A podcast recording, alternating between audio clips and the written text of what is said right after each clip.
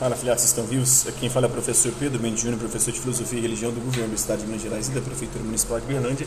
Estamos aqui para mais uma aula, para mais um vídeo, para mais um áudio, para mais um PET, um plano de estudos torturados ou doutorados do Governo do Estado de Minas Gerais, o PET 4, volume 4 do quarto bimestre de 2021 de Filosofia do segundo ano do ensino médio. A semana é a semana 3, o eixo temático é ser e dever ser. O tema e o tópico é compreender os elementos culturais que constituem as identidades é, as habilidades é compreender e analisar os fundamentos da ética em diferentes culturas, é, identificando processos que contribuem para a formação de sujeitos éticos que valorizem a liberdade, a autonomia e o poder de decisão, de acordo com a sua própria vontade. Os conteúdos relacionados é o período helenístico. Então, o tema dessa aula de hoje é ética e moral, é a parte 3, nós estamos nesse PET 4 falando sobre ética e moral. Então, olá, estudante, a abordagem que estamos fazendo sobre as formulações da ética e da moral e sua construção ao longo da história mostram o quanto são complexas as diversas teorias e visões sobre o tema, é, que faz parte da existência humana em sociedade e de sua conduta para com os outros que, mesmo estando submetidos a regras que existem para o equilíbrio da convivência, é, nos pegamos constantemente a conflitos, a agressões, a julgamentos, a divergência, a violência. Isso porque somos seres de desejo, de vontade, e muitas vezes queremos ter o domínio, é, o poder, o controle das situações. A vontade de poder, que dizia o Nietzsche. Né? É, por isso, a comunicação tem um papel fundamental na construção da moralidade e da eticidade, que vão se modificando, evoluindo e transformando ao longo da história juntamente com a cultura e colaborando diretamente uma com a outra neste processo. Então, o período helenístico, a palavra helenística deriva de helenismo, é um termo que corresponde ao período que vai de Alexandre o Grande, Alexandre Magno, o macedônico, é, até a dominação romana, né, de 338 a.C. até a sua anexação pelos romanos em 146 a.C. Então, Alexandre foi o grande responsável por estender a influência grega desde o Egito até a Índia e fazer a cultura grega entrar em contato com a cultura oriental. Esse período perdurou por cerca de 300 anos. Então, a filosofia helenística ela correspondeu a um desenvolvimento intelectual com forte influência dos sistemas é, pré-socráticos. É, porém, sobretudo, ela é profundamente marcada também pelo espírito socrático de Sócrates, a experiência com outros povos, o atomismo, por exemplo, dos epicuristas, né, e a ética, que foi um pensamento, uma reflexão socrática. Então, a experiência com os outros povos também lhe permitiu desempenhar certo papel no desenvolvimento da noção de cosmopolitismo, isso é, a ideia do homem, do ser humano como cidadão do mundo, não só como cidadão da polis da cidade-estado agora, mas cidadão do universo. As escolas helenísticas têm como atividade filosófica, como o amor é a investigação da sabedoria, sendo essa aí um modo de vida. Então elas não se diferenciavam muito na escolha da forma de sabedoria. Todas elas definiam a sabedoria como um estado de perfeita tranquilidade da alma, a ataraxia, a falta de perturbação na alma. É nesse sentido a filosofia é uma abordagem dos cuidados, das angústias e da miséria humana, miséria resultante das é, convenções e obrigações sociais. Todas as escolas helenísticas trazem certa herança socrática ao admitir que os homens estão submersos na miséria, na angústia, no mal, porque estão na ignorância, porque não conhecem o bem. É, o mal não está nas coisas, mas no juízo de valor equivocado que os homens atribuem a elas. Isso decorre uma exigência que os homens cuidem de mudar radicalmente seu juízo de valor e o seu modo de pensar e de ser. Isso é possível mediante a paz interior e a tranquilidade da alma. Então, esse período do helenismo é marcado basicamente pelo paganismo, é, pelo politeísmo né, das religiões pré-cristãs é, e pela crença da capacidade humana de explicar os problemas humanos a partir das causas humanas, sem recorrer à intervenção dos deuses. A seguir, nós vamos apresentar rapidamente as principais escolas é, de pensamento filosóficas do helenismo. A primeira delas, o cinismo. Quem nunca ouviu ou já falou aí, fulano ou Beltrano, Beltrano é cínico. Sabe o que significa ser uma pessoa cínica? Bom, vamos lá, eu explico. Atualmente, quando falamos ou ouvimos uma pessoa falar sobre cinismo, é normal atribuirmos o significado de alguém imprudente ou de alguém falso, né, de alguém dissimulado, de alguém é, dos caras, insensível, que não liga para o sofrimento das outras pessoas ou mesmo nem se preocupa com algo que nós achamos de suma importância. Pois bem, saiba que nem sempre foi assim a visão e a concepção sobre o helenismo. É, o cinismo nasceu por volta de 400 a.C., fundado por um aluno de Sócrates chamado Antístenes. Basicamente, uma pessoa adepta da filosofia cínica defende que um ser humano ele não precisa se apegar aos bens materiais ou às vaidades criadas pela sociedade para ser feliz. Então, o desapego aos bens materiais, o desapego às pessoas e o desapego às opiniões alheias. As vaidades da sociedade dizem respeito às posições sociais que adquirimos com o nosso trabalho, a qual pertencemos desde o nosso nascimento. O mais é, destacado é, filósofo cínico é o Diógenes, que é chamado de o Sócrates louco. Então, um episódio dele com Alexandre Magno. Ele é um grande expoente da filosofia cínica, foi o Diógenes de Sinope, ou cínico.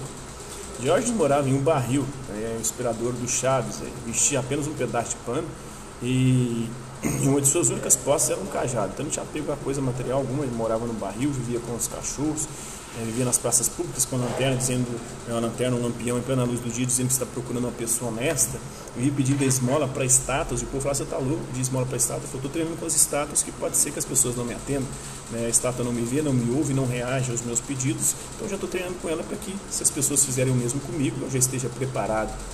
E eles também, né, ele também, o Diógenes, é, defecava, urinava e se masturbava em praça pública, era um sujeito, né, porque ele queria ser desprezado pelas pessoas e não preocupar com a opinião que os outros tinham dele. Então ele provocava o desprezo para ter que não se preocupar com o desprezo das pessoas por ele. Então ele já estava treinando a sua alma para lidar com o desprezo.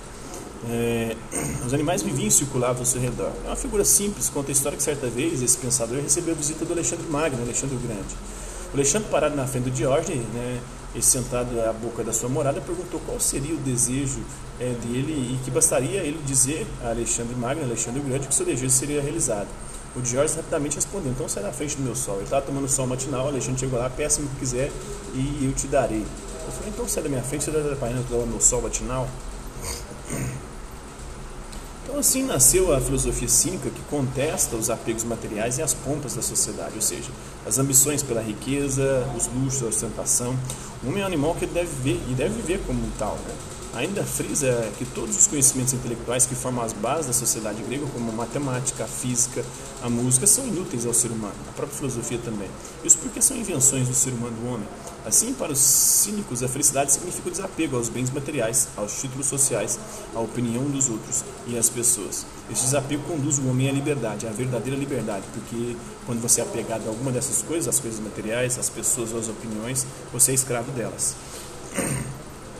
O estoicismo é uma escola filosófica helenística, ela surgiu por volta de 300 a.C.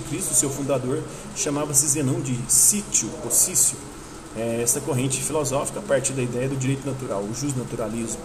É, faça o que deve ser feito e assim você estará em paz, é, terá a sua alma sem perturbação porque quando você faz o que deve ser feito e vive conforme a natureza, sem apego às coisas, né, empregava também a apatia, não se apaixonar, porque a raiz é a fonte de todo sofrimento, porque apatia, patos em grego significa paixão, e paixão para eles é uma doença que causa dor e sofrimento. Então não se apegar a nada nem a ninguém, não se apaixonar e viver conforme a natureza e cumprindo as suas obrigações, porque quando você cumpre a sua obrigação, você tem a sua consciência tranquila, aquilo não perturba a sua alma, não tira a sua paz, por você saber que tem que fazer algo e não fez. A procrastinação é um problema, né? Você é procrastinando aquilo que você deve fazer e para fazer outras coisas que você gosta, mas aí quando você está fazendo aquelas coisas que você gosta para deixando de fazer aquilo que você deveria fazer, você está perturbado, você está sem paz no coração porque você sabe que tem que fazer aquilo que você deveria ter feito e não fez. Então você não acreditava que todas as pessoas são um tipo de microcosmo, né, um universo particular, né, e que todos fazem parte de um cosmos, de um universo maior ainda, um macrocosmo. Então nós somos um universo dentro de um outro universo, pode ser que haja um universo dentro da gente e outro universo além desse universo, né, que, no qual esse universo está dentro. E assim sucessivamente. Pensar assim significa retirar de todos os seres humanos as suas diferenças, né? ou seja, somos todos em natureza iguais. É uma novidade no mundo grego, porque até então tinha aquela visão dos gregos em relação aos outros povos que eles chamavam de bárbaros, que não sabiam falar a língua grega, balbuciavam e não tinham a mesma racionalidade dos gregos. Então, por isso eram seres inferiores, não eram seres humanos do, da mesma estirpe, e isso justificava inclusive a escravidão e o fato de eles não poderem participar da política nas cidades gregas. Então, brancos, negros, amarelos, cristãos, não cristãos, escravos ou não, todos eram iguais para os históricos. Ah, aqui uma grande diferença com os filósofos cínicos. Né? Os históricos interessavam-se por política, os cínicos não se interessavam por nada, nem por política, nem por conhecimento algum. Declaravam que a ética e a moral, os históricos, são exigências para uma vida correta e austera. Grandes homens deste período foram os históricos, né? entre eles o imperador romano Marco Aurélio, que viveu de 121 a 180, o filósofo político e, e orador, o Cícero, que viveu de 106 a 43 a.C., é, em segundo, lançou as bases daquilo que foi conhecido como humanismo grego, é, o antropocentrismo, o homem passou a ser o centro, depois inspirou o renascimento lá no início da modernidade, ou seja, a ideia de que o homem ocupa o centro simbólico da realidade. Então os históricos ainda acreditavam que tudo o que acontece conosco é, é, que, é algo que de algum modo já estava estabelecido. É, pela própria natureza. Existe um destino, existe uma razão que governa todas as coisas. Então a gente não deve questionar o que nos acontece, o que nos acomete, porque tudo tem uma razão de ser. A gente pode não compreender essa razão no primeiro momento, na hora que aquilo nos acontece, mas mais para frente a gente pode entender e compreender a razão do que nos sucede. Assim não devemos nos preocupar, porque tudo tem uma razão de ser, tudo tem um motivo, nada é por acaso. Existe um destino que rege toda a realidade, o universo e as nossas vidas. Então por isso a gente não precisa sofrer com os revés que nos aflige, porque eles têm uma razão de ser. A gente pode não compreender no primeiro momento, mas tem. É, pois não podemos controlar o universo, não temos poder nenhum de mudar nem a nossa própria vida, nem o próprio universo. Então nós somos regidos por um destino, uma razão que rege todas as coisas mais pertilosas. O epicurismo, né, é, foi fundado em 300 por Epicuro, ele viveu de 341 a 270 a.C. Ele desenvolveu um modelo de pensamento que foi conhecido como epicurismo, a filosofia do jardim. Esse pensador defendia que a felicidade estava relacionada aos prazeres humanos, né? o hedonismo. A felicidade está no prazer. A grande preocupação dos, dos modernistas era isso. O que é a felicidade? Né? Como que alcança a felicidade? Para os cínicos não se pegar nada nem as coisas materiais, nem a opinião das pessoas e nem as próprias pessoas. Para estoicismo é você viver conforme a natureza, cumprir suas obrigações e não se apaixonar. Se se apaixonar, você vai se fuder. Por epicurismo, você tem que buscar o prazer e fugir da dor. Mas você não pode se tornar escravo do prazer, você tem que ter um controle e domínio sobre o prazer, porque se você virar escravo do prazer, você vai ficar dependente dele, viciado, e isso vai perturbar a sua alma e não vai deixar você alcançar a felicidade. Ele desenvolveu, ficou conhecido como epicurismo, a filosofia do jardim. Eles filosofavam no jardim, e era interessante que suas escolas antigas elas eram um pouco mais abertas. Tinha os peripatéticos, que eram os filósofos discípulos de Aristóteles, que filosofavam caminhando, trocando ideia, conversando. E o epicurismo, o Epicuro e seus discípulos, eles iam para o jardim ali filosofar, não eram salas fechadas, né, coisas, ambientes é, encaixotados como esse que a gente vive atualmente para poder ensinar e aprender. Então, esse pensador defendia que a felicidade estava relacionada aos prazeres humanos. Na sua ótica, nós devemos preferir aqueles prazeres que podem ser considerados duradouros, aqueles que né, permanecem e que não, não, nos tornarão dependentes. E rejeitar aqueles que são desnecessários ou apenas aparentam ser prazeres, mas que na verdade não são e que podem nos iludir e nos levar a nos tornar escravos. É interessante perceber que o Epicuro afirmava aí que a distinção entre essas categorias de prazeres que nos levam à felicidade separa os prazeres extraídos dos cinco sentidos é, visão, audição, tato, paladar e olfato. O prazer está relacionado aos sentidos, né? o prazer de ver alguma coisa bela, de ouvir uma música ou algo agradável, de sentir um cheiro bom, um cheiro gostoso, um sabor também, e tocar algo que vai te dar prazer ali, né? te excitar. Daqueles que alcançamos por meio da nossa razão, esses são superiores da razão, né? por isso devemos tratar e aperfeiçoar o nosso intelecto. Para os epicuristas, nós devemos tomar quatro remédios para atingirmos a felicidade. São eles aí: os deuses não devem ser temidos, isso porque os deuses não estariam interessados em nós. Se existir Deus, eles não estão nem com a gente.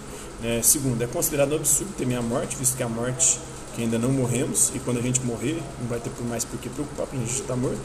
Terceiro, o prazer está à disposição de todos e pode ser alcançado através da virtude. Você pode é, alcançar o prazer sendo um sujeito virtuoso. E quarto, o mal dura pouco, é, sendo fácil de suportar. É, se o mal for muito grande, vai durar menos ainda, porque você vai morrer. É, e aí não vai ter nem o que você sentir, porque morrendo cessa as suas sensações. Então você não tem. É para isso devemos lembrar de coisas boas e felizes ou criar boas expectativas para o futuro. E o ceticismo, né, existem dois nomes quanto à criação e desenvolvimento da filosofia cética. O fundador foi o Pirro, o Pirro de Elis, ou de Élida, que viveu de 360 a 270 a.C. O seu desenvolvedor no século II foi o Sexto Empírico, os dois principais céticos. Basicamente, após a morte de Alexandre o Grande, a política na Grécia Antiga ficou estremecida. A democracia não mais respondia aos anseios do povo grego e assim governos autoritários tomaram conta das cidades-estado. Essa instabilidade contribuiu para o surgimento da filosofia cética, é, uma vez que muitas dúvidas surgiram sobre a capacidade do governo e dos sistemas políticos conseguirem resolver os problemas. Né? A filosofia cética parte de três questões básicas, que são qual a natureza real das coisas, quais as disposições que se convém adotar a seu respeito, e quais as consequências que resultarão dessa atitude? A resposta a esses questionamentos, em geral, nos leva a compreender o seguinte: as coisas são difíceis de se, de se diferenciar umas das outras. Nós não sabemos diferenciar as essências das coisas porque nós não conseguimos percebê-las é, pelos nossos sentidos. A gente não alcança a essência das coisas através dos sentidos visão, audição, tato, paladar e olfato. E a nossa razão é, também pode nos deixar na mão às vezes, ela também pode não compreender a essência das coisas. Por isso nós não devemos confiar no que a realidade se apresenta ou nos apresenta. Isso nos leva à dúvida. É, o cético tem a ver com dúvida e investigação. Né? Quando isso acontece, a solução é que temos que suspender o juízo, é, não julgar, não fazer nenhum tipo de juízo sobre a realidade. Porque os nossos juízos sobre a realidade podem sempre sair equivocados. Né? É a afasia, é a recusa em se pronunciar, é a hipoqué, a suspensão do juízo sobre as coisas. Né? A postura cética se transforma em atitude contrária, a, que é o dogmatismo, né? que é acreditar que existe uma verdade absoluta e essa verdade absoluta está em posse de alguém. Para os céticos, não, não existe uma verdade absoluta, tudo é duvidoso, tudo é incerto é, já que essa corrente afirma que é uma verdade absoluta que ela pode ser conhecida e declarada segundo os dogmáticos. Para os céticos não existe uma verdade absoluta, a verdade é, nem sabe se existe. É, se existe, a gente não pode conhecê-la para os céticos. Né? E, e se alguém conseguir conhecê-la, vai conseguir comunicá-la, como diz o Gorgias. Enquanto o dogmático aceita uma determinada postura que por ele é considerada correta, o cético questiona a validade dessa forma de pensar e vai dizer que aquilo é incerto, que é duvidoso. Por esse motivo é importante a gente saber que os céticos eles duvidam, mas não de tudo. Né? Eles duvidam apenas de coisas que, eles não, que não podem ser explicadas de forma direta, com um simples olhar. Temos o neoplatonismo, que teve inspiração em Platão, foi a grande corrente filosófica que concorreu diretamente com o cristianismo, inspirou, influenciou o cristianismo, apesar de ter alguma proximidade em certos pontos. O Plotino, ele viveu de 205 a 270 depois de Cristo. Ele foi o principal representante dessa corrente filosófica né, do neoplatonismo. Esse pensador acreditava na existência de um uno, uma espécie de Deus, que seria a luz, da qual toda a realidade emanava. Assim identificava a existência de um todo, onde conviveriam aí a luz e as sombras, as trevas. Na luz, Deus uno, né? nas trevas, a ausência de luz, e só isso. É, por isso, o Santo Agostinho, inclusive, vai se inspirar nisso para dizer que o mal ele não existe. O mal, na verdade, é a ausência de luz. O mal em si não existe, não é uma realidade, porque se ele existisse, teria sido Deus o seu Criador. E como não foi Deus o criador do mal, né, o mal não pode existir, porque se o mal existir foi Deus quem o fez, porque Deus é o criador de todas as coisas. Então, o que nós chamamos de mal, uma confusão, é, na verdade é uma ausência de bem, uma ausência de luz. O ponto de encontro com o Uno está dentro da nossa alma, quando nós nos encontramos com o próprio Deus e não nos diferenciamos dele, né, nos tornando uma única coisa. Nós somos uma emanação de Deus. Esse tipo de experiência chamamos de experiência mística do neoplatonismo, da origem ao misticismo. Né? Para os místicos, as pessoas vivem a experiência mística, ou é, pessoas que vivem a experiência mística ou que buscam uma experiência dessa natureza, é, viver significa exercer a simplicidade, ser uma pessoa simples. Né? Para isso, o místico busca a purificação é, da sua alma, a iluminação da sua alma. A iluminação vem de Deus, para o Santo Agostinho, por exemplo. Não haveria, de algum modo, a separação entre a alma, Deus e o universo. Está tudo ali é, intimamente interligado. Nesse sentido, tudo estaria ligado e o caminho da purificação aproximaria tudo. Né? a gente se purifica, a gente busca é, a iluminação, a gente vai se tornando um né, com Deus e com o universo, com a natureza, com a realidade. Nesse sentido, tudo estaria ligado, né, e o caminho da purificação aproximaria tudo, é, sendo a experiência mística o auge da purificação humana. No Ocidente, ou seja, para o islamismo, o cristianismo e o judaísmo, a busca é para se chegar à presença de um Deus pessoal. No Oriente, busca-se uma experiência na qual o místico quer, de algum modo, ligar-se é, ao cosmos, ao universo, como o budismo, né? se tornar um nirvana, se tornar um com o cosmos, com o universo. De todas essas coisas, a prudência é o princípio supremo bem, razão pela qual ela é mais preciosa do que a própria filosofia. É dela que se originaram todas as demais virtudes, é ela que nos ensina que não existe vida feliz sem prudência, sem beleza, sem justiça, e que não existe prudência, beleza e justiça sem a felicidade, segundo Epicuro.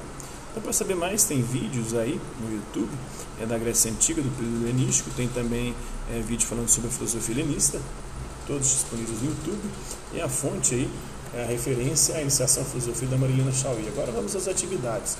Os povos da Antiguidade Clássica foram responsáveis por um legado que permanece vivo nas sociedades contemporâneas, em especial nas ocidentais. Sobre esse legado, é correto afirmar que a religião monoteísta praticada por gregos e romanos está errada. Os gregos e romanos eram politeístas, então já anula ah, que foi a base do surgimento do cristianismo. Não. Que ainda hoje congrega a maior comunidade de fiéis do planeta. Tem a maior comunidade de fiéis do planeta, mais de 2 bilhões de fiéis do cristianismo, mas o restante da frase tem nada a ver. A medicina praticada, tanto pelos gregos quanto pelos romanos, realizou progressos extraordinários. Graças a eles foi possível conhecer a circulação do sangue e as infecções dos olhos e dos dentes. Não, a circulação do sangue foi descoberta na modernidade. É, não, não, se tinha essa concepção. A filosofia ciência praticada pelos gregos constituem-se a base do pensamento científico e filosófico das sociedades ocidentais. A ciência não, a ciência é mais moderna. Né? Os idiomas dos países ocidentais, na sua totalidade, derivam do latim, uma parte, né? tem as línguas neolatinas, ou da fusão dele com os dialetos bárbaros, em alguns casos, né? como a anglo-saxão, é, é, essa é a verdade.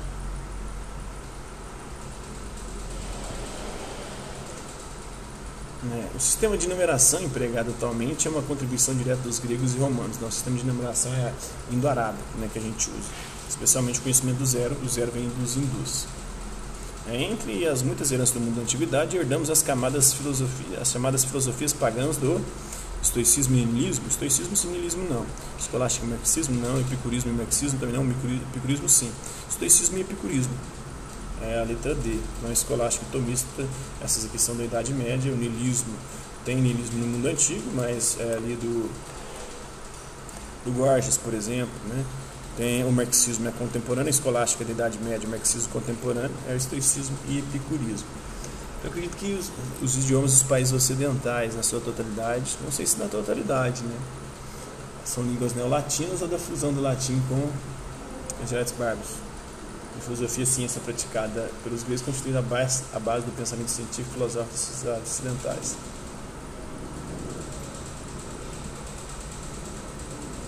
Essas duas aqui estão no meio, né? C está entre a C e a D. Vou procurar aqui e ver se eu acho na internet.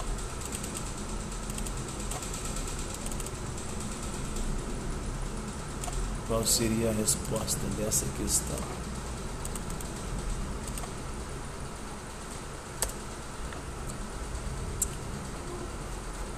Deixa eu ver aqui.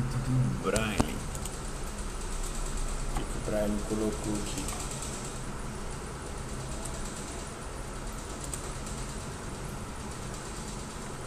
Letra B, filosofia e ciência praticada pelos gregos. Não é B, essa é a D, né?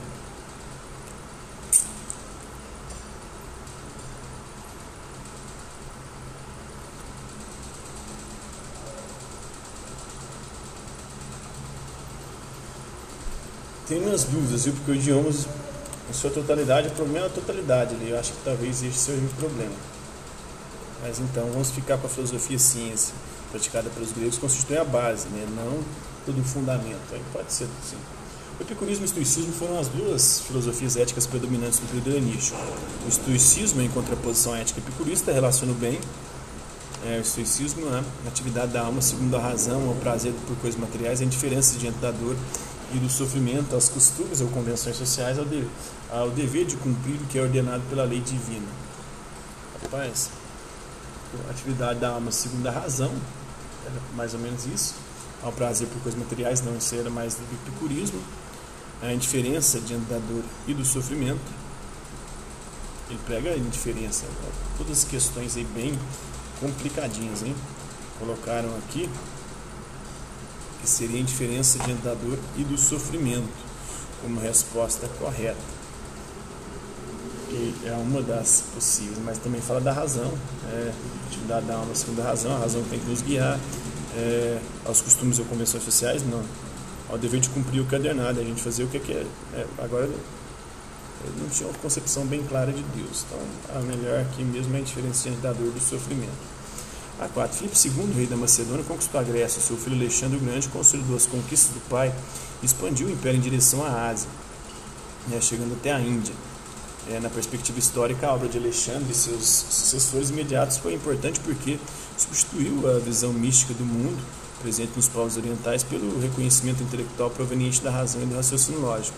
Favoreceu a difusão do modelo político das cidades e das cidades-estados da Grécia pelas regiões conquistadas no Oriente, estimulando um governo fundamentado aí na liberdade e na democracia. Então, Alexandre o Grande ele foi ter como preceptor o Aristóteles, né? Substituiu a visão mística do mundo. Então, na perspectiva histórica, a obra de Alexandre sucessores imediatos foi importante porque substituiu a visão mística do mundo? Não. Acabou introduzindo a visão mística na, com a visão grega, né? presente nos povos orientais pelo reconhecimento tribunal. Favoreceu a difusão do modelo político das cidades-estados da Grécia? Não. Inclusive as cidades-estados vão entrar em declínio depois disso, depois do período helenístico. Suplantou o poder despótico predominante dos grandes impérios orientais, os quais atribuíram aos governantes uma origem divina? Não. Possibilitou o intercâmbio de culturas, letra D, difundindo as tradições gregas nas terras do Oriente, enquanto as mesopotâmicas, egípcias, hebraicas e persas expandiram-se para o Ocidente. Então a letra D é a número 4. Então é isso aí, esse é o nosso pet. Espero que vocês tenham gostado do vídeo. Quem curtiu, dá um like, não curtiu, não dislike. Se interessar pelo conteúdo do canal, se inscrever, ativar o sininho, guardar os próximos as próximas notificações. Deixe também seus comentários, o que você achar dos vídeos, sugestões de temas e assuntos para ser abordados em dias posteriores. Colabora com o nosso canal. Vista, até a próxima.